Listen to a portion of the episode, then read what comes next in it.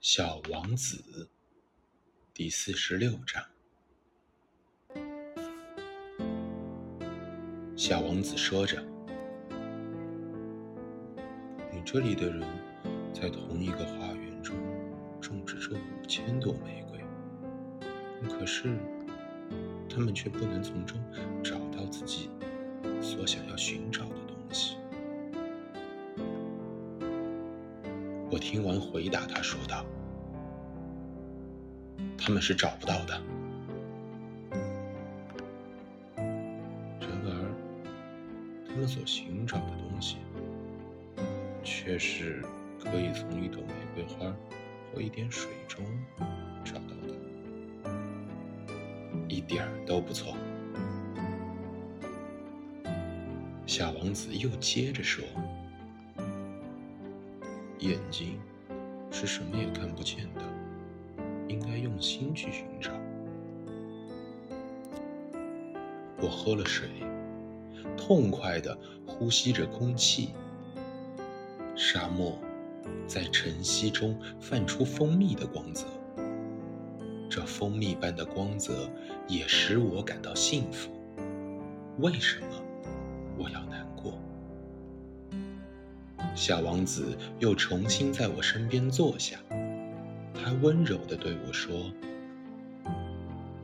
你应该实现你的诺言了。什什么诺言？你知道，给我的小羊一个嘴套。我要对我的花负责呀。”我从口袋中。拿出我的画稿，小王子瞅见了，他笑着说：“嗯哼，你画的猴面包树有点像白菜。”哈，我还为我画的猴面包树感到骄傲呢。你画的狐狸，它那双耳朵有点像犄角。而且又太长了。你这小家伙，你太不公正了！我过去可是只会画开着肚皮和闭着肚皮的巨马。嗯，这就行了，孩子们认得出来。我就用铅笔勾画了一个嘴套。当我把它递给小王子时，我心里很难受。你的打算，我一点儿也不知道。小王子听着，但是他不回答我。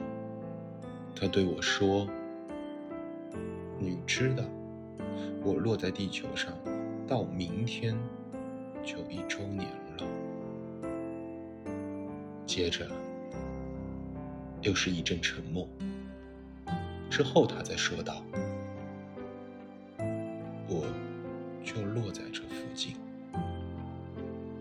此时，小王子的面颊绯红。我不知为什么，又感到一阵莫名其妙的心酸。这时，我产生了一个问题：一个星期以前。我认识你的那天早上，你单独一个人在这荒无人烟的地方走着。这么说，这并不是偶然的了。你是想要回到你降落的地方去，是吗？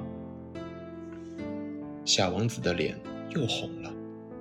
我犹豫不定的又说了一句：“可能是因为周年纪念。”小王子脸又红了。